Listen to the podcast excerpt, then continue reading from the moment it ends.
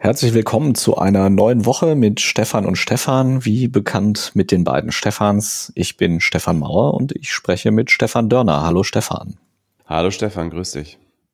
In dieser Woche ist ja gerade für Europäer eigentlich ein Thema, ja, das absolut vorherrschende, und zwar die furchtbaren Brände und die furchtbaren Zustände rund um das ehemalige Flüchtlingslager Moria. Da hat es vor einigen Tagen gebrannt nachts. Man spricht auch von Brandstiftung. Es gibt Menschen, die sagen, dass Bewohner aus Verzweiflung das angezündet haben. Es gibt Menschen, die äh, Bewohnern der Insel, wo das Ganze liegt, vorwerfen, dass sie das getan haben. Es gibt Berichte, dass die Feuerwehr gestoppt wurde, als sie dorthin kam. Und was aber noch viel schlimmer ist, es gibt also Berichte, dass da inzwischen seit vier oder ich glaube, wir gehen jetzt in Tag fünf schon rein. Heute ist Montag, wo es da keine vernünftige Wasserversorgung gibt, medizinische Versorgung sowieso nicht. Dass also dort tausende Menschen jetzt auf der Straße sind, die Polizei irgendwie versucht, die davon abzuhalten, in die Städte, in die Dörfer zu gehen. Es fliegt Tränengas, es gibt Gewalt und es gibt Journalisten, die inzwischen sagen, dass die nicht mehr dorthin dürfen. Die NGOs sagen, sie dürfen teilweise nicht mehr dorthin die Berichte äh, gehen so weit, dass sie also sagen, da braucht eigentlich fast jeder Mensch inzwischen irgendwie medizinische Unterstützung. Es gibt Bilder, wie Menschen aus Abwasserrohren sich ihr, ihr Wasser holen, weil sie sonst nirgendwo an trinkbares, also es ist ja kein trinkbares Wasser, aber an irgendwie annähernd trinkbares Wasser kommen. Also wirklich fürchterliche Zustände. Am Morgen nach der, nachdem das alles passiert ist, war sich das unser Innenminister trotzdem nicht zu schade, um nicht das zu kommentieren, sondern eine Kolumne, die in der Taz im Juni schon erschienen ist, haben wir auch in unserer Ausgabe Nummer 13, also so lange ist das schon her, haben wir die besprochen, wo also Polizisten angegangen wurden. Das war also das Thema für Horst Seehofer an diesem Morgen. Ja, und jetzt diskutieren wir also darüber, wer nimmt diese Menschen auf, während die dort also verdursten und verhungern. Also hurra Europa. Diese Hintergründe sind ja sehr, sehr breit medial schon breit getreten worden und werden da auch sehr breit diskutiert. Da können wir, glaube ich, auch so viel nicht mehr hinzufügen. Aber vielleicht ein bisschen was zum rechtlichen Hintergrund, was eigentlich diese Verteilung von äh, Geflüchteten so schwierig macht. Und da hast du ein bisschen was vorbereitet zu, Stefan. Genau. Ähm, ich habe mir mal angeschaut, was eigentlich das sogenannte Dubliner Übereinkommen genau regelt. Das wird ja häufig äh, genannt, jetzt in der Flüchtlingskrise seit 2015 wieder sehr stark diskutiert und auch die Ablösung, die mögliche Ablösung des Dubliner Übereinkommens. Denn es gibt eigentlich einen ganz großen Konsens in der Europäischen Union, dass das Dubliner Übereinkommen so nicht mehr funktioniert. Gleichzeitig werden aber auch die Alternativen, die diskutiert werden, ähm, sehr stark blockiert von insbesondere den osteuropäischen Ländern Ungarn und Polen. Äh, trotzdem wollte ich erstmal ganz kurz die aktuelle, oder was heißt kurz, sogar ein bisschen ausführlicher die aktuelle Rechtslage darstellen, ähm, wie sie im Dubliner Übereinkommen mal vereinbart wurde, beziehungsweise inzwischen gilt äh, nicht mehr das Original Dubliner Übereinkommen, sondern in Kraft ist seit 2014 das äh, Dublin 3 Abkommen mal ganz kurz grundsätzlich. Das Dublin-Verfahren gilt aktuell in sämtlichen EU-Staaten, in Island, Norwegen, Liechtenstein und der Schweiz. Und wie gesagt, äh, seit 2014 ist Dublin 3 in Kraft, was 2013 vereinbart wurde. Das ursprüngliche Dubliner Übereinkommen wurde 1990 unterzeichnet, damals noch nicht von allen äh, Mitgliedern der Europäischen Gemeinschaft und trat dann 1997 in Kraft. Äh, heute ist Dublin 3 Teil des gemeinsamen europäischen Asylsystems. Die, die Gründe, warum es äh, inzwischen nicht nur Dublin 2, sondern auch Dublin 3 gibt, liegen vor allen Dingen darin, dass es verschiedene Urteile des Europäischen Gerichtshofs gab, die dann das Verfahren angepasst haben. Im Prinzip hat sich aber das Verfahren nicht geändert. Also der Grundsatz des äh, Dublin-Verfahrens ist, dass ein Asylsuchender immer dort bearbeitet wird, sein Asylverfahren dort bearbeitet wird, wo er sich zuerst registriert. Das wird in der Regel über den Abgleich von Fingerabdrücken festgestellt. In Deutschland ist da das BAMF zuständig für diese Prüfung. Und es hat drei Monate Zeit, nachdem ein äh, Flüchtling in Deutschland registriert wurde, eben festzustellen, ob dieser Flüchtling in einem anderen EU-Land bereits registriert wurde, beziehungsweise einem anderen Dublin-Staat. Also dazu gehören, wie gesagt, auch noch Island, Norwegen, Liechtenstein und die Schweiz. Und äh, wenn so ein äh, Asylsuchender in einem anderen Dublin-Staat bereits registriert wurde, dann bekommt er eben kein Asylverfahren im aktuellen Ankunftsland, sondern nur ein Überstellungsverfahren. Das heißt, dann wird ein, äh, statt einem Asylverfahren ein Überstellungsverfahren eingeleitet äh, in dieses andere Dublin-Land. Und das Ziel dieses ganzen Verfahrens ist natürlich, dass die Asylsuchenden nicht von Land zu Land ziehen innerhalb der Europäischen Union und immer wieder versuchen, über neue Asylanträge irgendwo äh, erfolgreich eine Duldung oder eine, eine Anerkennung zu erreichen. Es ist halt so, dass das Dublin-Land zwei Monate Zeit hat, anzufragen, ob ein anderes Land zuständig ist. Dann hat dieses andere Land zwei Monate Zeit für eine Antwort. Wenn es dann eine Antwort gibt, also das Land sagt, ja, wir sind zuständig, dann hat nochmal das Land sechs Monate Zeit für die Überstellung. In Ausnahmefällen wie zum Beispiel Haft auch ein Jahr oder in einigen anderen Fällen wie Krankheit auch bis zu 18 Monate. Das Dublin-Verfahren wurde Ende August 2015 für Syrer mal ausgesetzt in Deutschland ähm, aus humanitären Gründen. Da wurde gesagt, wir erklären uns jetzt zuständig für Syrer. Das galt allerdings nur bis Ende Oktober.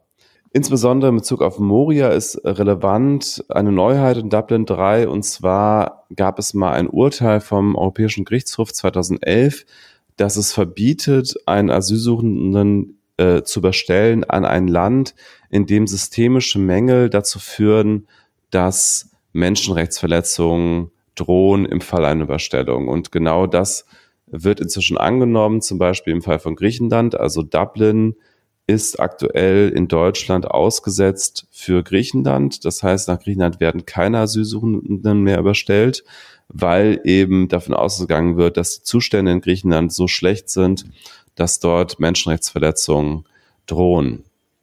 In allen anderen Ländern ist das Dublin-Verfahren immer noch aktuell. Also auch aktuell werden zum Beispiel, zumindest wird es nicht ausgeschlossen, auch Asylsuchende nach Ungarn zu überstellen, obwohl das natürlich aufgrund dieses Überstellungsverbots politisch umstritten ist, da man ja im Grunde schon Zweifel daran haben kann, ob zum Beispiel in Ungarn oder Polen tatsächlich nicht auch solche systemischen Mängel herrschen, die zu Menschenrechtsverletzungen führen. Außerdem gilt Dublin nicht bei minderjährigen Flüchtlingen, äh, zumindest in vielen Fällen nicht, zum Beispiel dann, wenn Verwandte schon in einem anderen Land leben. Äh, und auch bei nicht minderjährigen Flüchtlingen kann Dublin ausgesetzt werden, wenn zum Beispiel der Asylsuchende explizit möchte, ähm, dass er in ein Land kommt, in dem schon Verwandte wohnen. Außerdem erlaubt Dublin 3 auch, dass sich ein Staat freiwillig sozusagen um einen Asylsuchenden kümmert, auch wenn er formal gar nicht zuständig wäre. Diese Ausnahmen von Dublin 3 sind eingeführt worden für die besondere Berücksichtigung des Schutzes des Kindeswohl und einer der Familie.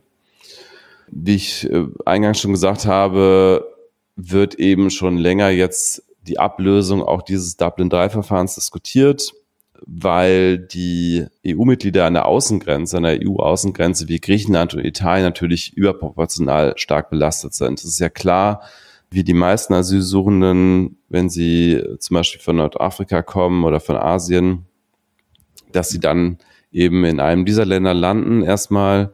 Und das heißt, dass Italien und Griechenland insbesondere sehr stark belastet sind durch diese vielen Prüfverfahren und dadurch eben sich einfach automatisch die Zuständigkeit immer dann ergibt, weil dort die Asylsuchenden zuerst landen. Leider gibt es eben aktuell aber keine Übereinkunft darüber, wie dieses Dublin-3-Verfahren abgelöst werden soll. Es ist jetzt schon so, dass de facto das eigentlich ganz oft unterlaufen wird, weil die Asylsuchenden eben in südeuropäischen Staaten ankommen, wie Italien und Griechenland, dann aber Richtung Norden reisen. Und das ist ja auch relativ leicht innerhalb von Europa, weil ja innerhalb des Schengen-Raums eben keine Grenzkontrollen mehr existieren.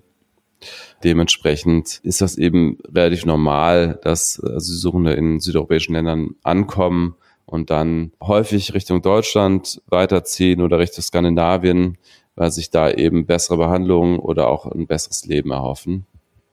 Äh, auch aus Sicht von Flüchtlingsinitiativen wird das Verfahren häufig kritisiert. Also zum Beispiel hat der Flüchtlingsrat Schleswig-Holstein schon zum Dublin II-Verfahren geschrieben, äh, dass eines der Ziele dieses des Dublin-Verfahrens ja war, äh, die sogenannten Refugees in Orbit zu verhindern. Das heißt also, Flüchtlinge sollten nicht zwischen EU-Staaten hin und her geschoben werden, ohne dass sich ein Staat für dessen Schutzbegehren zuständig fühlt. Das scheint, so schreibt der Flüchtlingsrat, aber in der Praxis am wenigsten eingelöst zu werden. Die Dublin-II-Verordnung fördert Versuche der Mitgliedstaaten, die Verantwortung für Flüchtlinge auf andere abzuwälzen. Nicht selten bleiben Flüchtlinge am Ende tatsächlich ohne ein faires Asylverfahren. Wie gesagt, schreibt der äh, Flüchtlingsrat Schleswig-Holstein schon vor vielen Jahren, also als das Dublin-II-Verfahren noch aktuell war. Ja, also so, so viel zu diesem, äh, zum aktuellen, zur aktuellen Rechtslage, zum Thema Dublin-Verfahren. Im Falle von Moria ist es ja jetzt so, dass ein großes Problem ist, dass Griechenland gar nicht zu wollen scheint, dass sich andere Staaten zuständig erklären, da sie ja, so scheint es aktuell, die Befürchtung haben, dass wenn sie jetzt andere Staaten, andere EU-Staaten bitten, Flüchtlinge aufzunehmen aus den Lagern, dass dann eben ein Pull-Effekt entsteht, wie das immer genannt wird, also dass dann in dem Fall Flüchtlinge nachkommen und es eben attraktiv erscheint, in diese Flüchtlingslager zu gehen, da ja die Zustände dort so schlecht sind, dass sich dann eben andere Staaten wie Deutschland äh, das ja schon getan hat in der Vergangenheit, zuständig erklärt und eben diese Flüchtlinge aufnimmt. Ja, und das zeigt ja auch, also das fällt ja auch nicht vom Himmel, dass es zum Beispiel zu Dublin kein Nachfolgeabkommen gibt oder keine, kein, kein moderneres Abkommen, was auch tatsächlich mal berücksichtigt, dass wir eben ja immerhin demnächst noch 27 Länder in der EU sind und eben nicht nur die Grenzländer und dass diese Last irgendwie besser verteilt. Also Griechenland und Italien werden ja größtenteils alleine gelassen und es wird geduldet auch.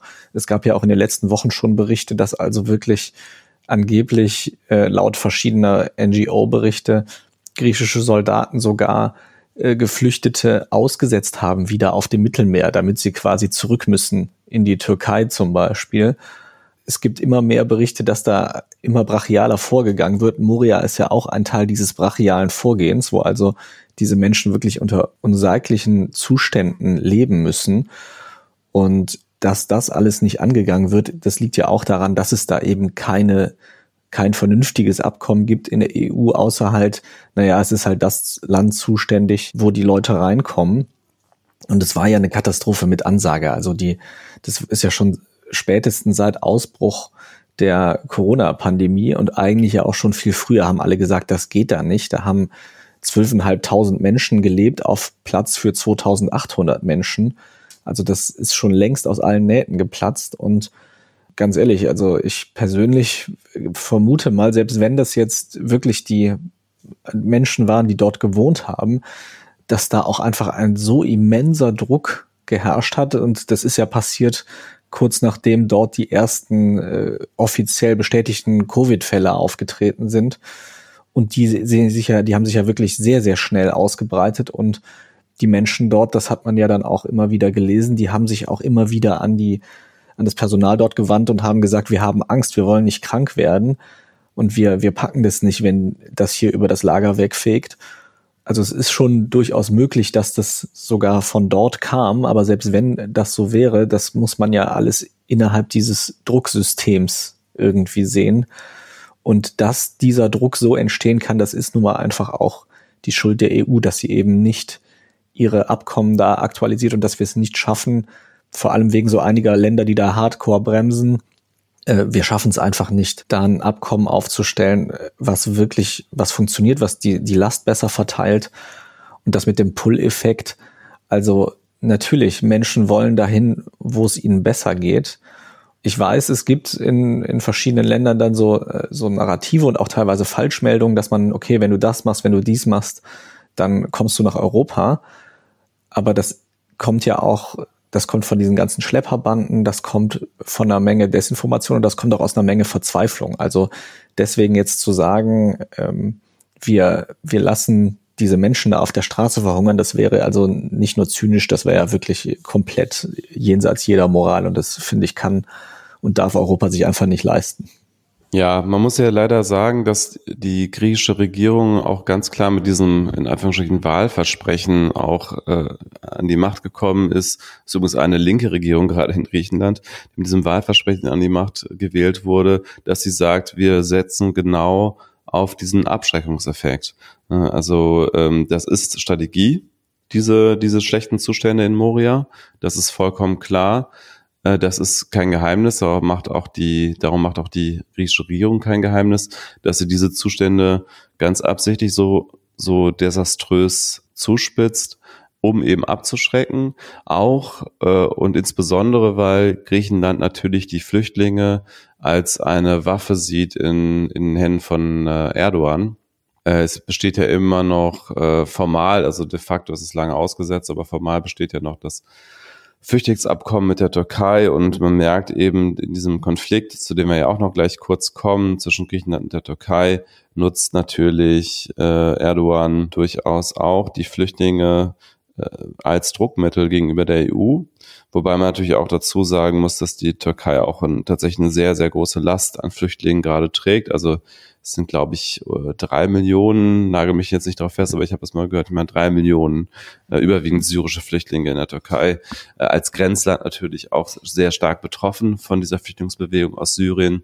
Aber äh, hier werden eben diese Menschen dann auch zu einem Mittel zum Zweck in der Auseinandersetzung zwischen einerseits der Türkei und Griechenland direkt und auch im weiteren Sinne zwischen der Türkei und der EU was Griechenland da teilweise macht. Äh, die Berichte, dass zum Beispiel Boote zurückgestoßen werden mit Menschen in äh, Seenot, das ist natürlich ein absoluter Verstoß äh, gegen alle Prinzipien der EU und auch gegen ganz grundlegende Menschenrechte, zu denen sich auch Griechenland verpflichtet hat. Aber so ist momentan die Gemengelage und ja, diese Quotierungsregelung, die jetzt seit vielen Jahren besprochen wird und wo wir schon gesagt haben, da blockieren eben verschiedene EU-Staaten das wird wahrscheinlich nicht als gesamteuropäische Lösung klappen. Und hier müsste man sich, glaube ich, da mal überlegen, ob dann nicht äh, zumindest eine Koalition der Willigen, wie das manchmal jetzt genannt wird in der Diskussion, sich zusammenschließt und sagt, wir machen das jetzt ohne diese osteuropäischen Staaten, die da komplett blockieren. Denn es kann ja nicht auf Dauer, weil weniger blockieren, einfach gar keine Lösung sein. Äh, und in Bezug auf Deutschland muss man ja auch sagen, es wird ja häufig jetzt gerade zum Beispiel von CDU, CSU darauf hingewiesen, dass wir äh, für eine humanitäre Flüchtlingspolitik halt irgendwie so diese zwei Seiten der Medaille brauchen. Also dass wir sagen, wir sorgen für ein faires Asylverfahren in den Fällen, wo Asylgründe vorliegen. Und in den Fällen, wo aber eben keine Asylgründe vorliegen, müssen wir auch konsequent abschieben. Und dazu muss man aber auch sagen, Deutschland hat ja immer noch keinen ein richtiges Einwanderungsgesetz. Also es gibt zwar paar wenige Fälle, dass sich besonders qualifizierte Arbeitnehmer bewerben können für Deutschland, aber es gibt momentan in Deutschland im Grunde für Leute, die hier leben wollen, keine Alternative zum Asylverfahren von wenigen Fachkräften abgesehen. Das heißt also den Menschen, die jetzt hier einwandern wollen, nicht unbedingt, weil sie politisch verfolgt sind oder weil sie andere Gründe haben, äh, Krieg und so weiter, um aus Ländern zu fliehen. Die versuchen es natürlich immer über das Asylverfahren, weil es eben einfach keinen anderen legalen Weg gibt, nach Deutschland zu kommen.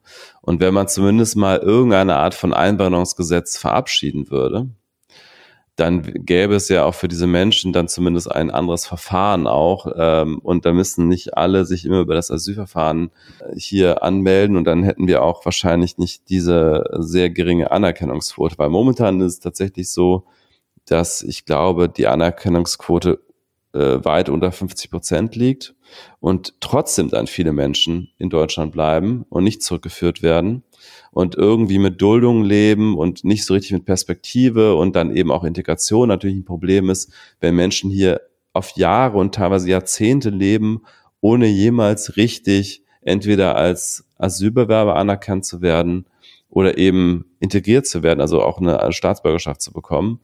Äh, viele, viele Menschen in Deutschland leben in so einem Zwischenzustand von ständigen Duldungen und ständigen Verfahren und so weiter. Und da müssen wir halt auch irgendwie mal rauskommen. Also da müssen wir sagen, okay, es gibt ein Asylverfahren und da können sich eben diejenigen für bewerben, die politisch verfolgt sind, die vor Krieg flüchten und so weiter und alle anderen, die brauchen halt irgendein anderes Verfahren. Da kann man ja auch durchaus dann strenge Kriterien anlegen. Das machen auch viele Länder, wie Kanada, Australien und so weiter, die dann sagen, naja, also wenn ihr euch auf das normale Einwanderungsverfahren bewerbt, dann müsst ihr halt auch wirklich Fähigkeiten mitbringen, die das Land braucht. Aber momentan gibt's halt in Deutschland eben so gut wie gar nichts. Ja, und das ist ja auch genau der Punkt. Also das dann, das beschäftigt die Behörden. Das führt dafür, dass man immer wieder diese Geschichten liest, wo Menschen eigentlich schon einen Ausbildungsplatz oder sogar einen Arbeitsplatz hatten, einen unbefristeten und dann plötzlich abgeschoben wurden, weil eben diese wirtschaftlichen Kriterien in einem Asylverfahren nun mal nichts zu suchen haben. Also das ist eine, eine ganz schwierige Debatte. Das stimmt, da müssen wir uns schon auch an die eigene Nase packen, dass wir das bis heute nicht geschafft haben und den ersten Versuch von einem Einwanderungsgesetz gab es doch noch unter Kohl in den 90ern mit äh, Rita Süßmuth in der in der Führungsrolle oder was ich war das kann sein nee es war während der Schröder Regierung aber Rita Süßmuth hat irgendwie diese Kommission geleitet damit es irgendwie überparteilich ist ich glaube so war's jedenfalls ah, okay. ist das alles schon 20 Jahre her mindestens ja. und wir haben es ja seitdem nicht geschafft da wirklich was auf die Beine zu stellen was irgendwie realitätsnah ist und eben da auch andere Regelungen zulässt als diese äh, ja nur auf einen ganz kleinen Teilbereich fokussierte Asylpolitik. Ja, ich meine, damals hatten das dann auch die unionsgeführten Bundesländer im Bundesrat äh, geblockt, dieses erste Einwanderungsgesetz. Und ich glaube, in diese Zeit fällt ja auch noch diese Mobilisierungskampagne in Hessen unter Roland Koch, wo er dann ja, oh ähm, äh, diese Unterschriften gesammelt hat gegen die doppelte Staatsbürgerschaft und so, ja. Ja, diese, diesen furchtbaren äh, Slogan und so. Ja, ja, ich erinnere mich. Ja, stimmt. Ja. Genau, also das war damals schon alles total aufgeladen und, und aufgeregt. Und wir haben es halt bis heute nicht geschafft, da irgendwie eine rationale Debatte zuzuführen. In Deutschland nicht und in der EU sowieso nicht. Und Moria ist jetzt also das, was wir davon kriegen. Und das ist ja wirklich nur die Spitze des Eisbergs, die halt bei uns in der Europäischen Union passiert und die uns deswegen besonders präsent ist. Also das menschliche Leid, was diese ganzen Konflikte auslösen, ist ja noch viel, viel, viel, viel größer. Wir, aber das ist jetzt halt besonders peinlich, dass wir mitten in der EU sowas haben und uns noch nicht mal darauf einigen können, was mit diesen zwölfeinhalbtausend Menschen passiert, die da jetzt in ganz, ganz akuter Not sind. Dann kommen wir aber doch mal auch auf einen der dahinterliegenden Konflikte, nämlich der Grenzkonflikt zwischen äh, Griechenland oder Türkei, also die Streit um das Mittelmeer-Erdgas. Damit hast du dich ein bisschen näher auseinandergesetzt. Ja, und zwar, also da gab es jetzt auch am Wochenende tatsächlich ein paar neue Entwicklungen.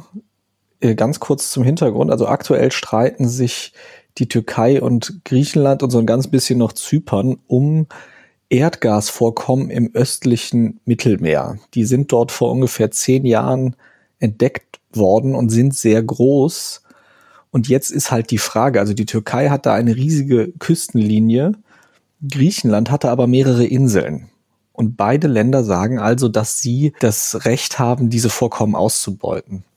Das Ganze ist jetzt ein bisschen eskaliert, als die Türkei ein Forschungsschiff dort hingeschickt hat. Die Orijris heißt die. Das ist so ein ziemlich großes Schiff, was auch so eine große türkische stilisierte Flagge aufgedruckt hat auf dem, auf dem Bug, wo also so seismische Untersuchungen gemacht werden sollten, die die, die Ausbeutung dieser, dieser Felder vorbereiten sollten. Und daraufhin hat Griechenland dann Kriegsschiffe hingeschickt und die Türkei dann auch. Jetzt am Wochenende gab es dann nochmal die Ankündigung, dass, dass Griechenland sein Militär deutlich aufrüstet, unter anderem 18 neue Kampfjets aus Frankreich ordern will, neue Fregatten dass sie in den nächsten fünf Jahren nochmal 15.000 neue Berufssoldaten dort einstellen wollen.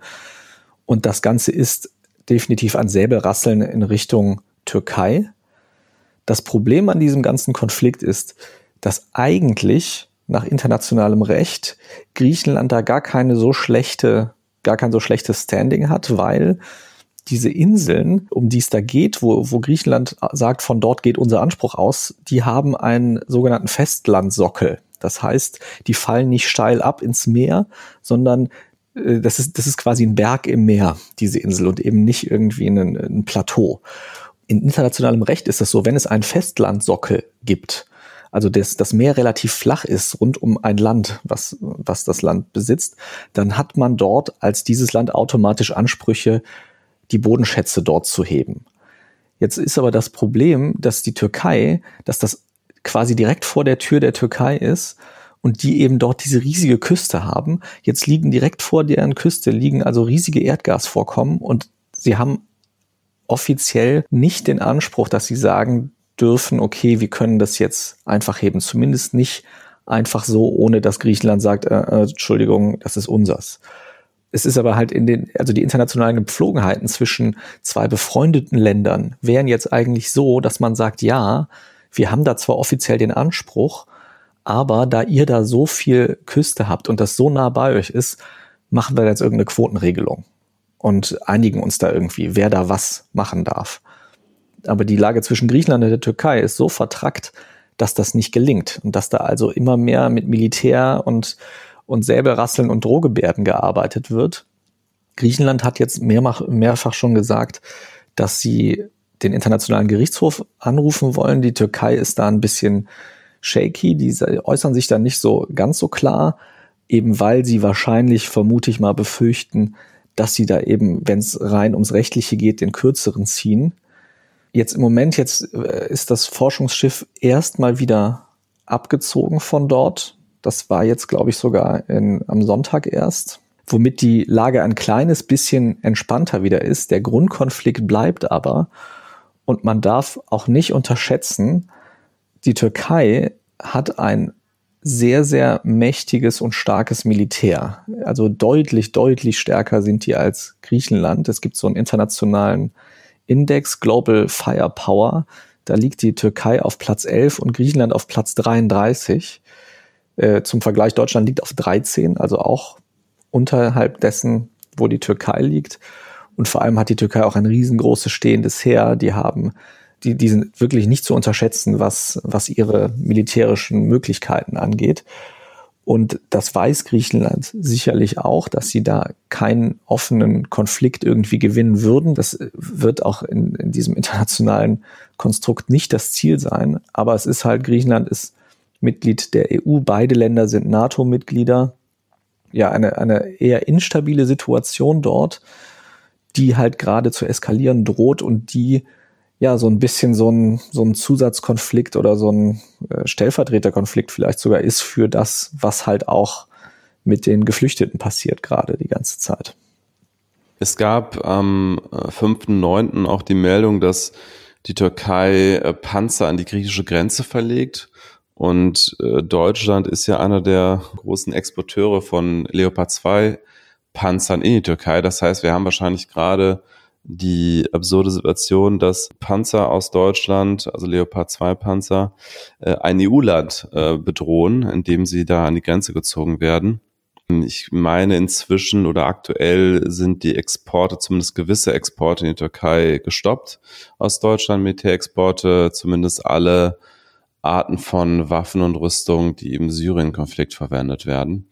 Trotzdem, ja, wie du schon gesagt hast, also ein EU-Land, zwei NATO-Staaten. Ich weiß gar nicht, wenn es jetzt äh, zu einem, äh, wenn es der kalte Konflikt und einen heißen Konflikt äh, umschlagen würde, also wirklich militärische Auseinandersetzungen starten würden, wovon jetzt momentan niemand ausgeht und was wir sicherlich nicht, nicht hoffen wollen. Aber weißt du eigentlich, wie das dann rechtlich wäre? Den anderen NATO-Staaten, dürfen die da auf einer der beiden Seiten eingreifen? Also, dass man per NATO das machen darf, da bin ich mir sehr sicher, dass das nicht geht. Ähm, müsste ich aber tatsächlich auch nochmal in den, in den Verträgen nachgucken. Das machen wir nachher mal und packen es in die Show Notes.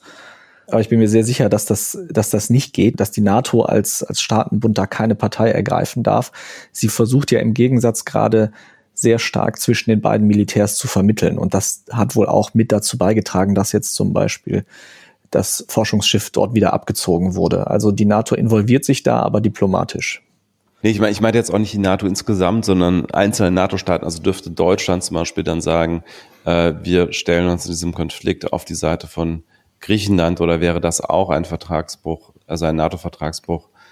Ja, das ist ja dann eher, also da ist dann ja, also Deutschland ist ja auch noch Mitglied der EU, also das ist dann ja da sicherlich der, der engere und völkerrechtlich tiefer reichende Vertrag als der NATO-Vertrag. Also das ist ja, das ist ja mehr ein Militärbündnis und die EU geht ja deutlich weiter noch als das, aber ähm, sicherlich auch nicht unproblematisch. Ja, und bei dem Forschungsschiff muss man dazu sagen, das wurde ja auch mit Militärschiffen begleitet. Ich weiß gar nicht, war das von Anfang an so oder war das dann irgendwann erst nachdem Griechenland Militärschiffe geschickt hatte? Also so wie ich das recherchiert habe, war es so, dass dann also das zuerst das Schiff alleine dorthin gefahren ist und dann aber relativ schnell sowohl Griechenland als auch die Türkei Militärschiffe dorthin gezogen hat. Ich bin mir auch sicher, die haben das ja einkalkuliert. Diese Provokation, was ja eine ist, das wird ja eine kalkulierte auch gewesen sein. Und ich kann mir nicht vorstellen, dass die nicht zumindest schon bereit waren, um dorthin zu fahren. Ja, so viel zu der, zu der Lage bei unseren östlichen Nachbarn, beziehungsweise Griechenland und der Türkei. Wir haben noch ein drittes Thema vorbereitet, beziehungsweise du hast vorbereitet noch ein Enthüllungsbuch über Donald Trump, was jetzt erscheint, was jetzt im Vorfeld schon ein bisschen für Wirbel gesorgt hat. Und zwar hat der Journalist Bob Woodward ein Buch geschrieben und wird es jetzt veröffentlichen. Was hast du dazu herausgefunden? Ja, also es ist mehr ein kurzer Hinweis. Das ist jetzt kein großes Segment, denke ich. Das ist ja auch schon durch die Medien gegangen.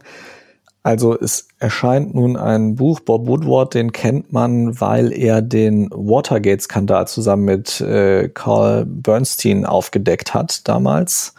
Das war, als ähm, unter Richard Nixon es einen Einbruch gab in die, die Demokratische Parteizentrale und Nixon hat versucht, es zu vertuschen.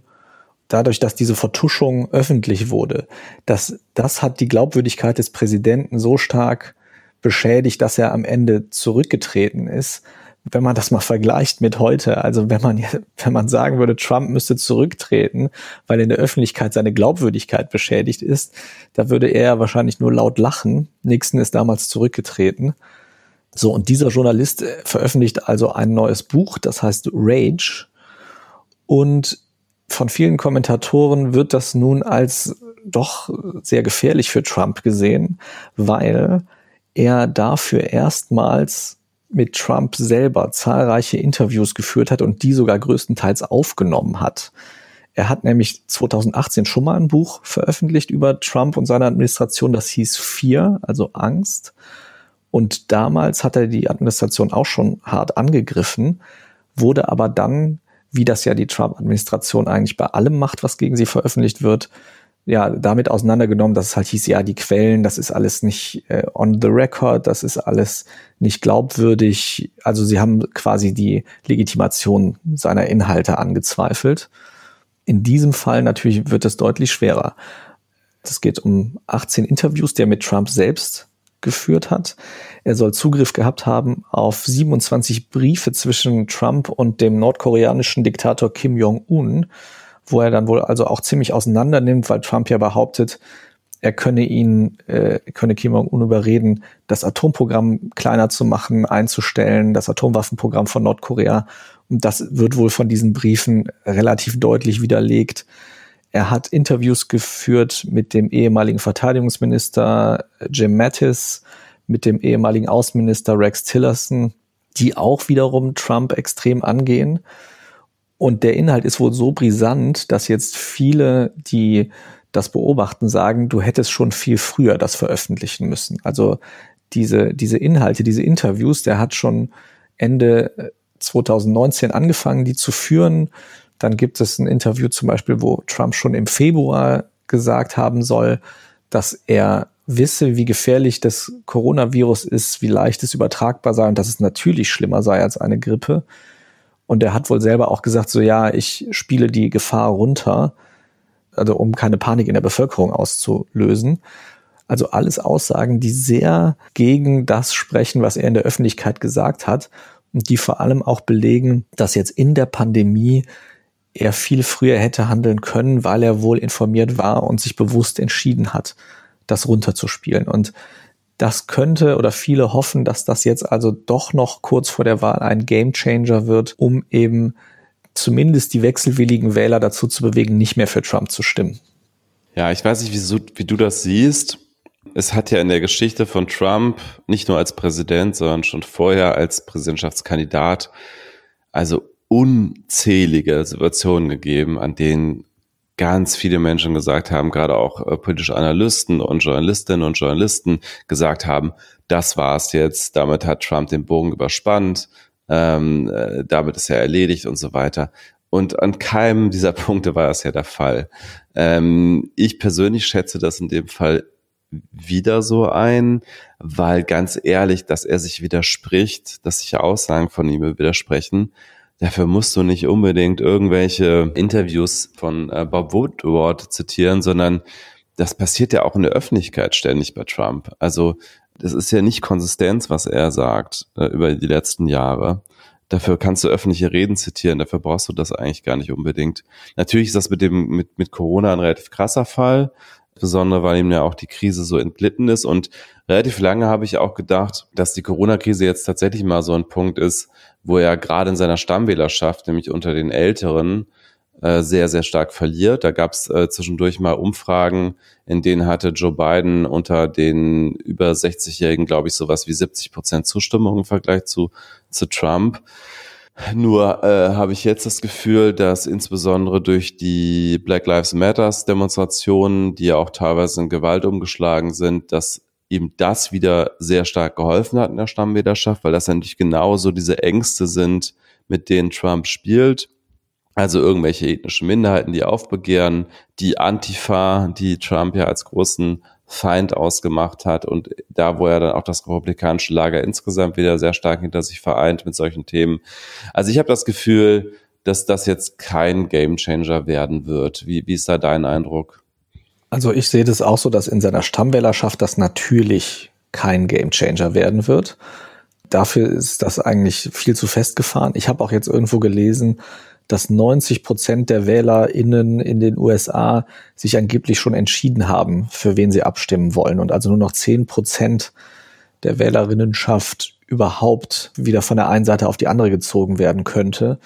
Das würde ja bei den aktuellen Umfragen, wo ja Joe Biden doch eigentlich überall vorne liegt, bedeuten, dass das schon relativ sicher ist. Auf der anderen Seite gerade diese Umfragen, die haben ja auch vor der Wahl 2016 haben die ja auch daneben gelegen. Insofern, ich denke auch nicht, dass das jetzt irgendwie der ganz große Gamechanger ist.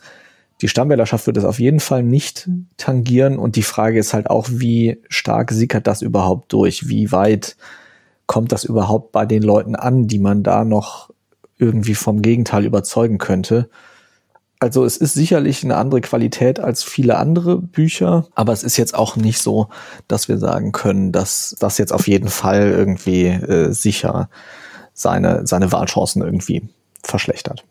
Also mein persönliches Empfinden ist, dass der Verlauf der Corona-Krise in den USA selbst noch eine ganz, also die, die Hauptrolle spielen wird bei der Frage, ob Trump wieder gewählt wird und damit auch einhergehend natürlich die wirtschaftliche Entwicklung. Die ist auch in den USA immer sehr, sehr relevant. Äh, für die Frage, ob Präsidenten wiedergewählt werden. Und ich glaube, wie sich da die Zahlen entwickeln, wie sich die Todesfälle entwickeln, das wird ganz stark die Wahl beeinflussen. Äh, weniger, was Trump jetzt im Februar gesagt hat oder generell gesagt hat. Ja, was ja auch noch eine sehr große Rolle spielen wird, ist die Frage, ob wir das tatsächlich schaffen, noch vor der Wahl am 3. November einen Corona-Impfstoff zu bekommen gab ja jetzt gerade ganz frisch die Meldung, dass BioNTech, das ja in Mainz sitzt, zusammen mit Pfizer, dem US-Unternehmen, die entwickeln ja gemeinsam den Impfstoff.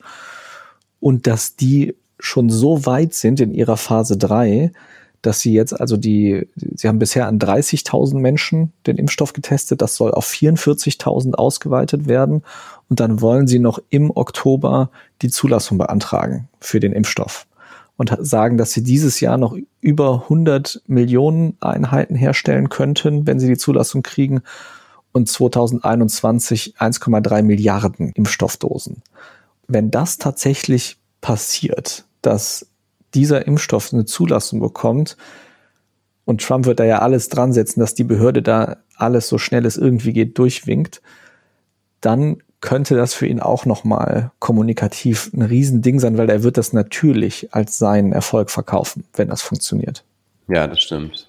Ja, und da ist natürlich auch die Frage, inwiefern, also da kann ich mir sehr gut vorstellen, dass Donald Trump sehr starken Druck ausübt auf diese Pharmahersteller, auch dann zu sagen, bringt erstmal lieber ein bisschen schneller auf den Markt, überspringt vielleicht mal Phase 3. Da gab es ja interessanterweise auch ein Statement der führenden pharmazeutischen Unternehmen, die schon im Vorhinein ganz klar gesagt haben, wir werden mindestens die Phase 3 abwarten bei der Zulassung des Impfstoffs. Sie wollen keine schnellere Zulassung.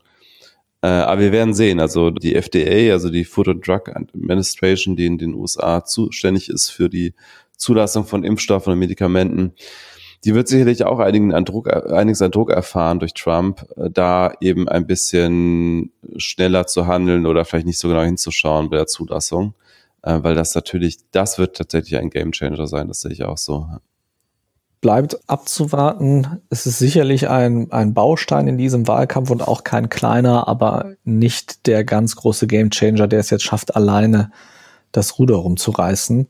Dieses Buch damit wären wir dann für heute auch schon am Ende etwas früher als sonst so gewohnt. Ja, bleibt uns nur euch in die Woche zu entlassen. Hoffentlich gibt's nächste Woche mal wieder ein paar positivere Nachrichten. Wir danken euch fürs Zuhören. Wir freuen uns, wenn ihr auch nächstes Mal wieder einschaltet. Wir freuen uns, wenn ihr uns weiterempfehlt. Ich wünsche eine schöne Woche. Tschüss zusammen. Genau. Und dann bleibt mir noch das zu sagen, was du sonst oft gesagt hast, nämlich wenn ihr Anmerkungen habt oder Kritik oder Vorschläge für Themen, dann schreibt uns doch gerne an post at stefanstefan.de, der erste Stefan mit PH, der zweite mit F.